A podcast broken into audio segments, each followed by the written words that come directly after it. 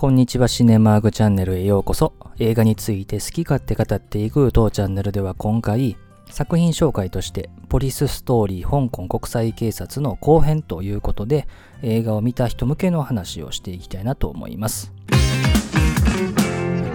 前編の終盤にもお話ししましたけれども、この映画の制作経緯というのが非常に重要でして、この映画と同じ1985年に公開されたプロテクターという映画がございますけれども、この映画はアメリカと香港合作のアクション映画で、ジェームズ・グリッケンハウスっていう監督、エクスターミネーターとか撮ってた監督ですけれども、彼と意見が対立してですね、最終的にはアジアで公開する時のバージョンはジャッキー・チェンが編集、あるいは追加撮影をするっていうことまでしてる映画なんですね。で、結果としては消化不良に終わってる作品なんですよね。で、ジャッキー・チェンはハリウッド進出を何度かチャレンジしてますけれども、1作目がですね、1980年のバトルクリーク・ブローという映画で、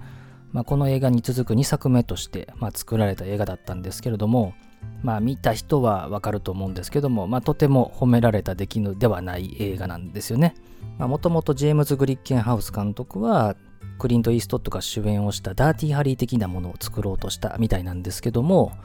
まあ、ジャッキー・チェンの良さが全然出てない映画ということで、ただですね、ジャッキー・チェンが後にラッシュアワーとか上海ヌーンで成功する時のようにですね、コンビものという意味では、この映画ではダニー・アイエロとコンビを組んでやってますし、それから香港とアメリカを駆け巡る話っていうところで言うと、後にラッシュアワーでやってることなので、まあ、その辺の意図としては、まあ、割と悪くはないのかなっていう感じはするんですが、映画の出来は、まあ、とても褒められたものではないと。で、この映画の出来に不満だったジャッキー・チェンがもう本気でアクション映画を撮ってやるって撮ったのがこのポリスストーリーなんですね。ただですね、この当時、ジャッキー・チェンはもう多忙を極めてましたね。で、フィルモグラフィーを見ていただくとわかるんですが、この1985年だけでも彼の出演作品は5つありますし、その前の年の84年も3つあるということで、まあ、非常に多くの映画を掛け持ちしながら撮っていて、で、このポリスストーリーを撮っていた時は、ファーストミッションという映画と七福星という映画を同時で撮っていたというふうに言われてますね。まあ、そんな中でもこれだけの作品を作れるっていうのはやっぱりすごいなというのを一言ですね。で、映画の序盤からですね、ちょっと振り返っていきたいんですけども、まず冒頭ですね、麻薬組織のボスであるチューらをですね、捕まえるべく、まあ、この山のところにある住宅地で、まあ、銃撃戦になっていくと。で、道路が封鎖されているためですね、逃げようとした車、それから追っ手の車たちがですね、住宅地を突っ切って山を下っていくというシーンがありますけれども、まあ、これは見た人だったらわかると思いますが、2003年のバッドボーイズ2バットっていうね、マイケル・ウェイ監督で、ウィル・スミスとマーティン・ローレンスが刑事を演じた映画のシリーズ2作目ありますけども、あの映画の冒頭でもやってますね。で、それからその山を下った後にですね、主題歌のインストの部分が流れますね。歌自体はね、最後に流れますけども、まあ、ジャッキー映画の主題歌といえばですね、やっぱりこのポリスストーリーとプロジェクト A ですね。中川家のレイジがよくモノマネやってるのはプロジェクト A の方ですね。でその後ですね、あの2階建てのバスに乗った宙を追うチェン刑事がですね、あの傘を奪ってバスの後方に捕まって乗り込もうとするというところで振り落とされるっていうシーンがありますけども、最初は木の傘でやってたらしいんですけども、滑ってしまうということで、まあ、金属の傘を使ったという話が残ってますね。で、先回りして、あの銃を向けてあのバスの走る先に待ち伏せをすると。で、バスが急停車をしたら、バスに乗ってたこの中の仲間たちがフロントガラスを突き破ってくるっていうシーンがありますけども、まあ、本来だったら、このチェン刑事の後ろに車止まってるんですけども、その車の上に乗っかる予定だったらしいんですが、バスの止まった位置が想定よりも少し手前だったせいで、ちょうどその車の手前ぐらいで落ちてるという風な感じになってますね。で、このシーンがですね、引用された映画がありまして、1989年の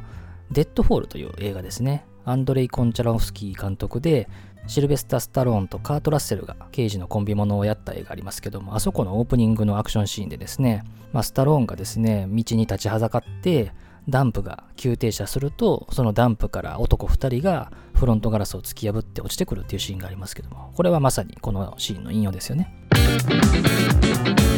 で、まあ、このね、シークエンスだけでも十分素晴らしいんですけども、まあ、この後にですね、映画内でチェンゲージがですね、表彰されて、警察のイメージアップのためにですね、まあ、マスコミにいろいろ協力させられるというシーンがありますよね。で、このシーンを引用した映画もあって、1988年のダーティーハリー5のですね、序盤ですね、あの、大暴れしたクリント・イーストウッド演じるハリー・キャラハンが、もう内勤業務をやれというふうに命じられて、サンフランシスコ市警のイメージアップのためにマスコミに協力を要請されるという場面がありますよね。で、それをま断るんだったら条件として中国系のアメリカ人クワンとコンビを組むようにというふうに言われるシーンがあるんですよね。で、クリント・イーストウッドはですね、バート・レイノルズから勧められてこのポリスストーリーを見てかなり評価をしたということで、実際にこの中国系アメリカ人のクワンの刑事役にジャッキー・チェンをですね、まあ、検討したらしいんですね。ただジャッキー・チェン側は出番が少ないからということで断ってるんですよね。で、断った結果、そこのクワンを演じたのがですね、エヴァン・シー・キムという人なんですけども、確かにまあ、この映画内でクワンの出番は少ないんですけど、まあ、くしくもですね、この映画を作るきっかけとなったプロテクターを作ったですね、時にダーティー・ハリー的な映画をまあ目論んでいた彼が本気で作った映画で、本家のダーティー・ハリーからですね、まあ、声がかかるっていうのはなかなか面白いところですよね。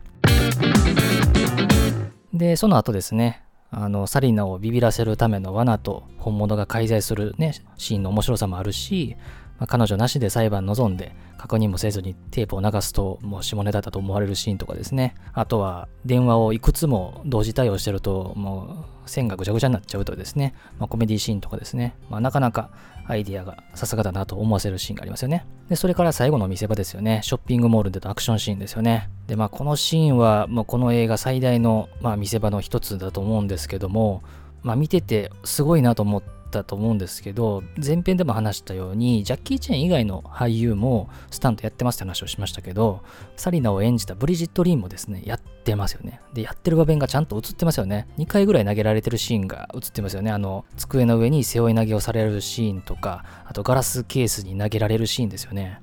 あれをやってるってのはすごいですよね。ブリジット・リンも当時なかなかの知名度の役者ですよ。今だったら所属会社からまずは許可出さないですよね。こういう怪我によって映画がおじゃんになったりとか撮影が伸びたことによって制作費が上がるとかっていうところは絶対に避けたいところでもあると思うんでまあ、こういう役者がスタントなしでやってる本気を見れる映画ってのはなかなか少ないんですよね。まあ、そういう意味で非常に貴重ですし、まあ、このブリジット・リンのですね、心意気っていうのは本当素晴らしいなと思いますよね。で、まあ、特にこのシーンを中心にですね、ショッピングモールということでですね、ガラスケースがたくさんあるわけなんで、まあ、そのガラスケースの中にですね、まあ、とにかく投げつけられたり落とされたりするシーンがたくさん出てくるんで、またガラス突っ込んでるって思った人も多いと思うんですが、まあ、この映画ではたくさんのガラスが使われたんで、スタッフからはガラスストーリーなんていう風なですね、言われ方もしていたと、まあ、いう話が残ってますね。で、このシーンに至るまでの間に、チェン刑事はですね、刑事殺しの濡れ衣にも着せられてると。で、警察署内からも理解されずに、まあ、爆発させた怒りっていうのが反映されたアクションシーンになってますよね。と同時に冒頭お話ししたように本気のアクション映画を撮ってやるっていう彼の心意気、まあ、この辺がクロスオーバーするですね、まあ、非常にこう心打たれるアクションシーンになってますねでこの映画の最後ですよね、まあ、逃げようとする宙を追うためにこのポールを滑り降りるっていうシーンがありますよねまあ、ジャッキー映画ではよくあるんですけども、同じカットをですね、別のカメラから撮ったものも使うっていうのがあるんですけども、このシーンもですね、同じカットも含め3回流されますよね。映画なので本来であれば進んでいくんですけど、やっぱりすごいシーンは別のカットからも使いたいということで、まあ、そういうシーンがね、結構出てくるんですけど、まあ、ここもね、ジャッキー・チェンも撮影当時はなかなか決心がつかずに渋ってたらしいんですけども、まあ、首を振ったことが合図をしたことだと勘違いされて、カメラが回り始めたんで、もうやらなきゃいかんっていうことで、まあ、やったというふうな話が残ってますよね。まあ本当にショッピングモール入ってからのアクションっていうのは、ガラスもそうですし、エスカレーター使ったりとか、バイクも出てきたりとかですね、本当にもう素晴らしいシーンに仕上がってますよね。この映画は前編でも話したように現在発売されてるブルーレイで見られるバージョンっていうのは100分の香港版なんですけども日本で公開された時は105分のバージョンで今発売されているブルーレイのアルティメットエディションというやつだと日本公開同時の映像も確認をできるんで、まあ、両方のバージョン、まあ、一応見ることはできるかなと。で、さらにですね、まあ中盤のコメディシーンとかをちょっとカットしたようなですね、国際版っていうのがあって、これは87分ということで、まあ、一応バージョンとしては3つぐらい違いがあるというところですね。で、前編でも話したように、正規のシリーズとしては96年までに4作品を作られてると。さらに別にですね、警察孤児という現代が入ってるもので言うと、まあ、さらに2作品あると。で、あとはですね、日本公開時にですね、まあ、この警察孤児とかっていう言葉は全然入ってないのに、ポリスストーリーと無理やりつけた映画っていうのが、84年の新ポリスストーリーという映画、それから93年に新ポリスストーリー、えっとですね、この新とポリスの間にコロンが入ってないものと入ってるものと分かれるんですね。でさらに2017年のポリスストーリーリボーンというものもあるんで、まあ、一応10個ぐらいはあるという感じなんですが、正規のものは一応4つと、まあ、いうことですね。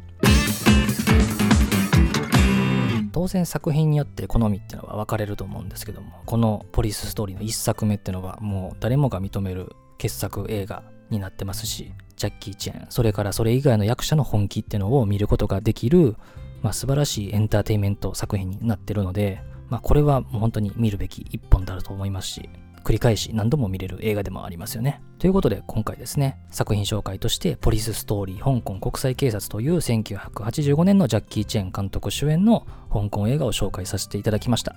また続編等もですね、紹介していきたいと思いますのでそちらもよろしくお願いいたします。最後までお付き合いありがとうございました。